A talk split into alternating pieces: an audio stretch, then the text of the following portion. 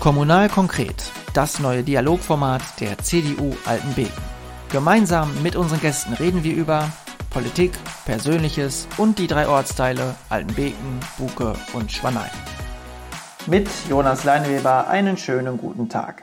Heute bei Kommunal Konkret zu Gast ist Christina Bödecker, die als Betriebswirtin bei der Bethel Stiftung in Bielefeld arbeitet, seit 2014 für die CDU im Rat der Gemeinde Altenbeken sitzt und darüber hinaus noch auf Kreis- und sogar auf Landesebene im Vorstand der christlich-demokratischen Arbeitnehmerschaft aktiv ist. Grüß dich, Christina. Hallo, Jonas. Ja, Christina, ich würde unser Gespräch gerne genauso energisch und schwungvoll beginnen wollen, wie du deinen Steckbrief auf der Internetseite der CDU Altenbeken. Denn dort schreibst du gleich im ersten Satz, und ich zitiere, Schwanei soll auch weiterhin das bleiben, was es ist. Ein liebens- und lebenswerter Ort, in dem sich die Menschen wohlfühlen. Zitat Ende. Ich würde sagen, es gibt definitiv schlechtere Sätze, um einen Steckbrief als Politikerin zu beginnen. Stellt sich für mich aber erst einmal die Frage, was macht Schwanei denn zu dem, was es ist? Also als erstes fällt mir da sofort das Vereinsleben ein. Ich äh, kann mich an viele Aktionen erinnern, die die Vereine selber auf die Beine gestellt haben, sei es der Sportplatz, der Spielplatz, ähm, im Schützenverein, die Schützenhalle, die in Eigenleistung immer betrieben wird. Da merke ich immer wieder, dass das nur zustande kommt äh, durch die Vereine, die ganzen Veranstaltungen, die die Vereine auf die Beine stellen. Das ist sehr besonders und ähm, vielleicht mag meine Meinung da gefärbt sein, weil ich hier wohne, aber ich bekomme das aus anderen Orten nicht so äh, mit, wie ich das in Schwanei wahrnehme. Daran anschließend ähm, würde mich interessieren, was aus deiner Sicht denn notwendig sein wird, ähm, dass der Ort lebens- und liebenswert und somit auch zukunftsfähig bleibt, ähm, gerade vor dem Hintergrund gesamtgesellschaftlicher Entwicklungen wie Stadt-Land-Gefälle und Digitalisierung zum Beispiel. Ich denke, dass Spanei auch nicht ganz vor dem äh, demografischen Wandel sicher ist. Wir sehen jetzt schon, dass die Einwohnerzahlen zurückgehen. Und umso wichtiger ist es, dass wir äh, Familien hier halten, junge Leute hier halten, aber auch so attraktiv sind, dass Familien zu uns ziehen und die Vereine bereichern. Und äh, wir dadurch unsere Infrastruktur, unsere gute Infrastruktur, die wir haben, halten können. Sei es die Grundschule, der Kindergarten, da müssen wir schauen, wie, können, wie kann das gehen? Wie können wir Familien Grundstücke anbieten? Äh, wie können wir Wohnungen anbieten? Das sind so Fragen, mit denen wir uns auseinandersetzen müssen. Ja, jetzt sind wir schon ganz tief drin in der Kommunalpolitik, äh, aber natürlich wollen wir auch über dich als Person reden. Du bist 1985 äh, geboren, in Schwanei aufgewachsen, bist hier zur Grundschule und später auf das Gymnasium St. Caspar in Neuenherse gegangen, hast dann IBS an der Universität Paderborn studiert und dort deinen Bachelor und deinen Master gemacht und das alles in Regelstudienzeit durchgezogen, obwohl du immer auch nebenbei noch als Werkstudentin und in verschiedenen Ehrenämtern tätig warst. Ist dir Schule und Studium recht leicht gefallen oder war das auch unweigerlich mit viel Fleiß und Ehrgeiz verbunden? Also insgesamt ist mir das äh, schon leicht gefallen, aber ich glaube, dass es auch viel an dem Umfeld lag, das ich hatte, sowohl in der Schule, ähm, wo ich eine tolle Clique hatte, mit denen das Spaß macht und auch im Studium. Da war es gar nicht ganz so geradlinig. Da habe ich nämlich erst ähm, Lehramt Englisch und Kunst studiert und da habe ich so gemerkt, da war ich noch nicht so richtig an der Uni angekommen und auch noch nicht, äh, hatte noch nicht das gefunden, was ich wirklich machen möchte. Und als ich dann mit IBS angefangen hatte äh, und da auch eine Truppe gefunden hatte, mit denen ich studiert habe. Äh, da hat das Ganze richtig Spaß gemacht. Und äh, ja, ich glaube, wenn man diese Motivation hat, zusammen mit einem guten Umfeld, dass einem Dinge dann auch leichter fallen. Musstest du äh, während des Studiums auch Abstriche machen und vielleicht auch mal die eine oder andere Feier auslassen? Ich meine, während dem Bachelor und Master warst du ja durchgängig auch in der Schwaneier Tanzgarde aktiv und da wurde ja auch der ein oder andere Erfolg mit einer großen Feier gewürdigt. Oder war das der notwendige Ausgleich zum Schreibtisch? Ich würde sagen, in der Bachelorzeit habe ich eigentlich alles mitgenommen, was so ging äh, und bin dann später an zu arbeiten gefangen, habe da als Werkstudentin bei Wincor da tatsächlich mehr gearbeitet, aber wie du es gerade schon angesprochen hast, in der Tanzgarde äh, ging es ja auch immer fröhlich zu, äh, sodass der Spaß da nie zu kurz gekommen ist. Das war mir sehr wichtig. Nach dem Studium warst du dann äh, auch für neun Monate an der Universität Paderborn als wissenschaftliche Mitarbeiterin angestellt, ähm, warst in der Lehre tätig und äh, auch an einem Forschungsprojekt beteiligt. Hattest du auch mal damit geliebäugelt, an der Uni und in der Wissenschaft zu bleiben?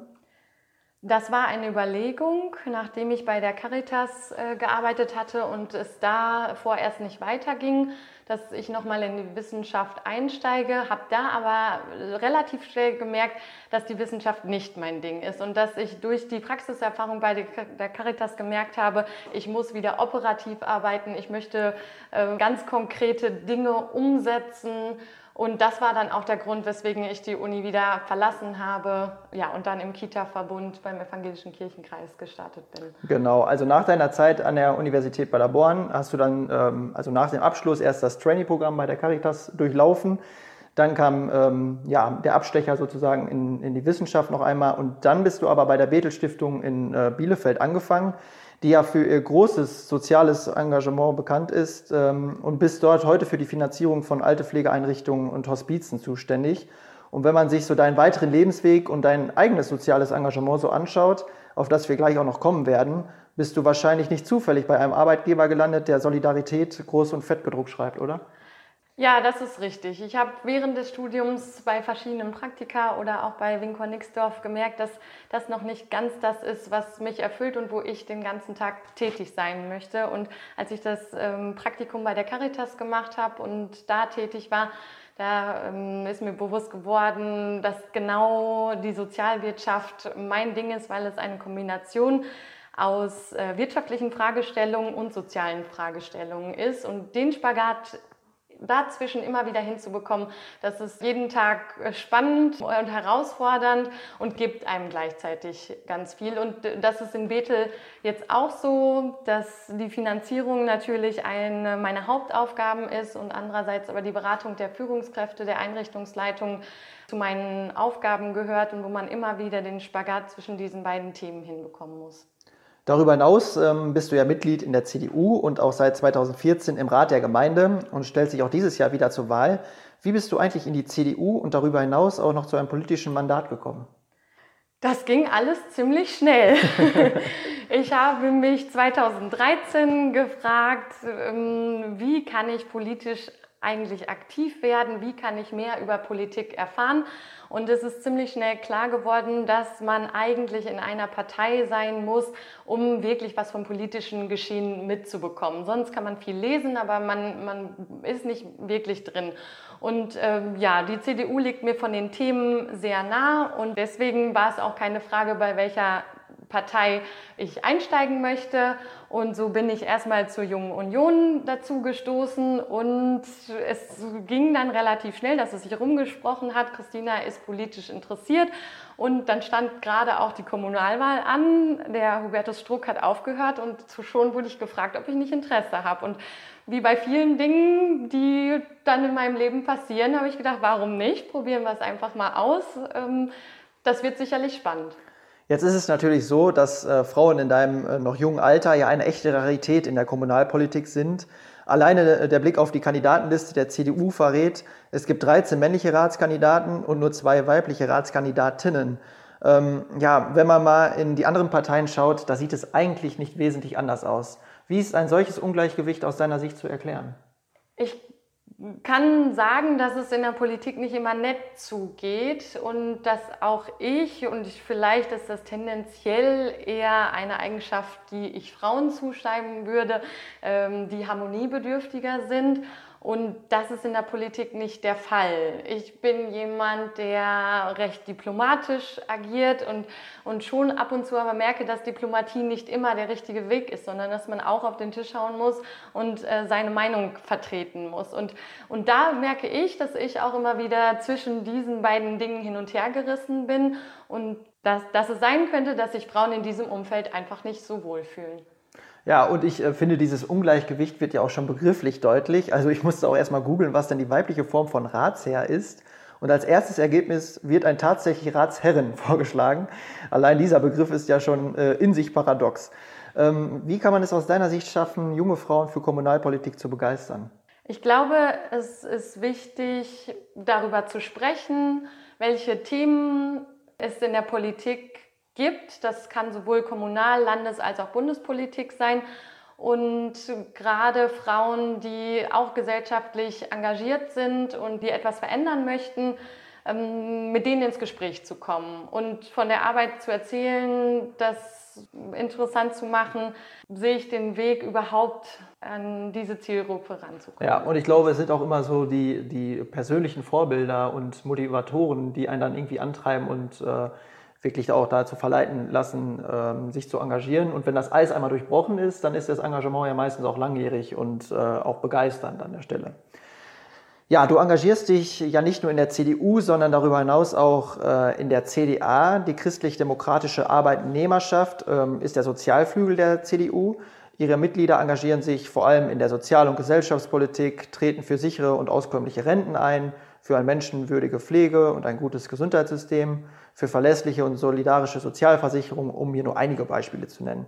Und auch hier wiederholt sich äh, eins, ähm, was sich durch dein ganzes Leben zu, zu ziehen scheint, das soziale Engagement.